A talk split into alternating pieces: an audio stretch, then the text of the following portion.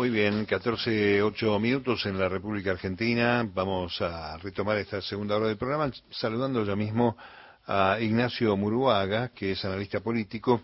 en un escenario electoral como es este es bueno tener eh, otras miradas para compartir. Ignacio, ¿cómo te va? Mario Giorgi aquí en la radio pública, ¿cómo va? Hola, ¿cómo están? ¿Todo bien? Bien, bien, muy bien.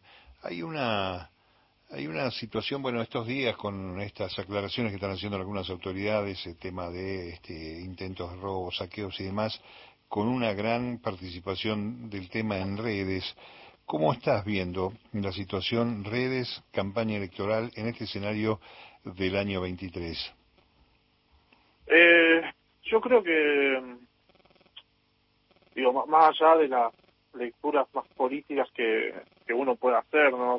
Respecto a si hay sectores que, están viralizando determinadas cosas o no. A mí me parece que el problema de fondo es que ninguna de esas cosas ocurren o, pueden ocurrir en el vacío, ¿no? Entonces hay una hay una situación de, de vacío de poder que, me parece que es muy palpable, que es la que ayuda a que esas situaciones tomen la notoriedad que están tomando. ¿No? Entonces, si uno lo ve desde el punto de vista del oficialismo, si se quiere, eh, me, me, parece que el centro del problema está ahí, ¿no? En que hay una, una falta de respuestas y quizás una, una especie de, eh, de inercia en el oficialismo que ayuda a que estas situaciones se desarrollen como se están desarrollando. eh, podríamos decir, este, estoy hablando hipotéticamente, que eh, aún a pesar de ser ministro de Economía y de la inflación en los números que está, ha sido una muy buena elección de Sergio Massa, del oficialismo en todo caso. No, eso sí, sí, sin duda, sin duda. Hay una, o sea, se quedó demostrado que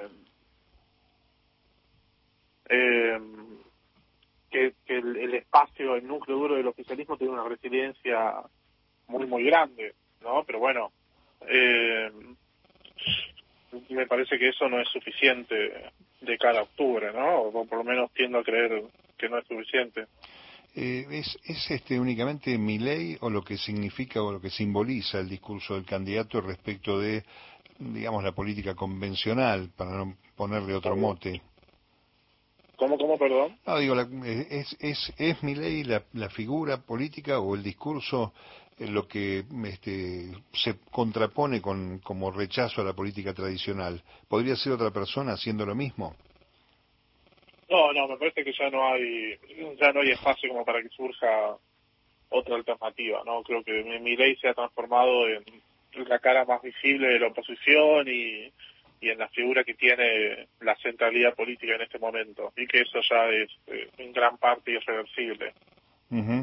eh, algunos están contando, bueno, me sumo yo en algunas cuestiones, sobre todo la experiencia de otras elecciones, la ausencia importante de las pasos y lo que puede variar en la mm, este, elección general el 22 de octubre.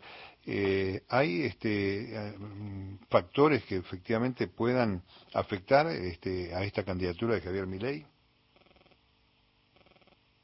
Eh, no, la verdad, mm, digo, si, si existen, hoy yo no los veo.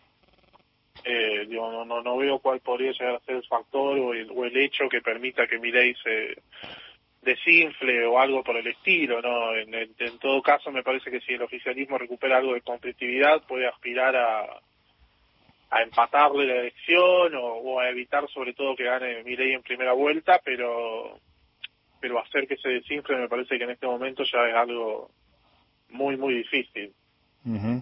eh, y la, la pregunta que, que sigue tiene que ver efectivamente eh, que hay sectores, este, incluso, digamos, no de los vulnerados, sino de los sectores empresarios y demás, que manifestaron cierta preocupación sobre las, los anuncios, o por lo menos los proyectos que está anunciando Javier Milei.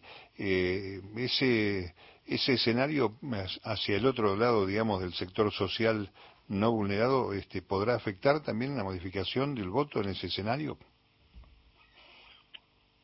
Eh, no, la verdad, así como están dadas las cosas, no, no estaría tan seguro de esa posibilidad, ¿no? Porque O hay una realidad que, que en la Argentina es una persona, un voto, ¿no? Entonces, incluso si de pronto hay, no sé, por, por decir una, una, digamos, una cosa medio exagerada para que se entienda. Si de pronto hay grandes grupos de empresarios que deciden votar al oficialismo porque están espantados por mi ley, eso sigue siendo un porcentaje, digamos, muy chico.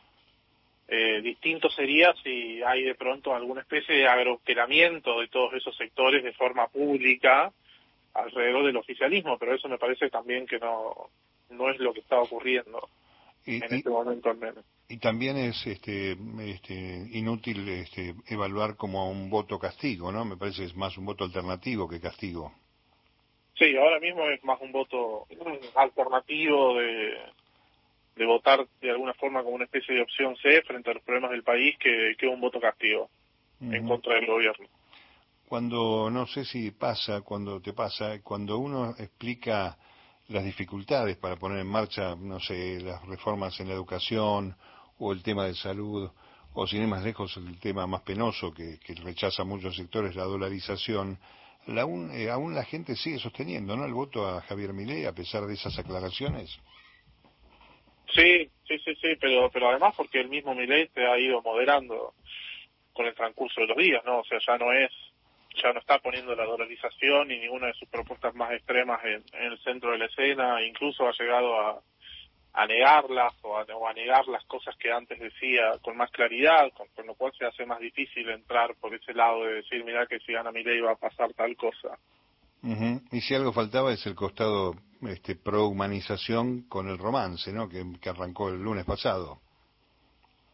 Sí, Sí, sí, sí, yo creo que esas cosas siempre tienen un efecto más limitado, pero pero sí, ayuda a diluir al menos algunas algunas cuestiones que se discutían sobre eso. Y me queda una última pregunta para saber tu opinión y tu mirada sobre cuál va a ser el comportamiento de Juntos por el Cambio, con Patricia Bullrich moviéndose, en mi juicio, en una suerte de balanceo entre la recuperación de votos que habían ido para la reta y no distanciarse mucho del discurso de Milei eh, que puede arrastrarle votos hacia su propio Libertad de Avanza, ¿no? Sí, sí, ellos sin duda son los que más complicados están porque ahora hay, eh, está en marcha una especie de proceso de vaciamiento de, su espacio electoral que hay que ver qué, qué tan profundo es, pero bueno, sin duda que están empezando a quedar bastante desdibujados, ¿no? Hoy es eh, quizás el escenario menos probable que ellos lleguen a, a un balotaje.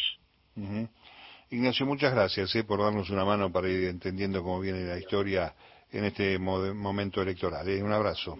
No, por favor, muchas gracias y un saludo a la audiencia. Gracias. Eh, Ignacio Murúa, analista político, charlando con nosotros de estos temas que seguramente volverán de aquí hasta el 22 de octubre.